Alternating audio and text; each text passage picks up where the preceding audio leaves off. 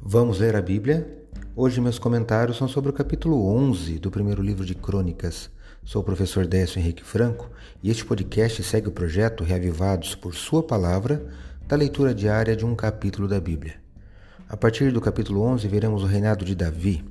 Aqui ele é ungido rei, conquista Jerusalém e são listados os nomes dos chamados valentes de Davi. Destaco o verso 9 do capítulo 11 de 1 Crônicas que leio na Bíblia Nova Almeida atualizada. Davi ia crescendo em poder cada vez mais, porque o Senhor dos Exércitos estava com ele. 1 Crônicas 11, 9. Aqui no capítulo 11, nos primeiros versos, o registro fala brevemente do reinado de Davi em Hebron, que era a cidade mais importante na região central de Judá.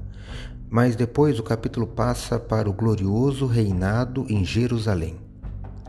Davi já tinha sido ungido em particular por Samuel por ordem de Deus para ser o rei no lugar de Saul, mas é só agora que os anciãos de Israel se reuniram publicamente para ungir a Davi como rei. Um destaque é que apenas três reis, os três primeiros, Saul, Davi e Salomão, é que governaram sobre o Reino Unido de Israel. Depois deles, o reino foi dividido em duas partes e aí seguiu a história de duas nações. Mas no verso lido, há a informação de que Davi ia crescendo em poder cada vez mais por um motivo. O Senhor dos Exércitos estava com ele. Esse é um título dado, né, o Senhor dos Exércitos, a Deus quando Deus vai para a guerra. A palavra exércitos se refere em primeiro plano aos anjos do Senhor, mas também pode designar os exércitos de Israel.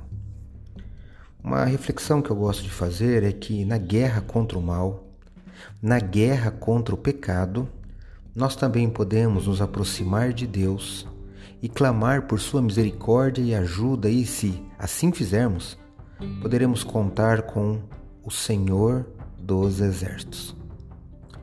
É nesse contexto que o apóstolo tinha razão de se lembrar.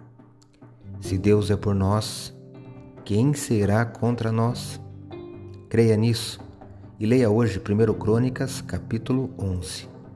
Isso foi mais um episódio diário desse projeto de leitura da Bíblia apresentado por mim, Décio Henrique Franco.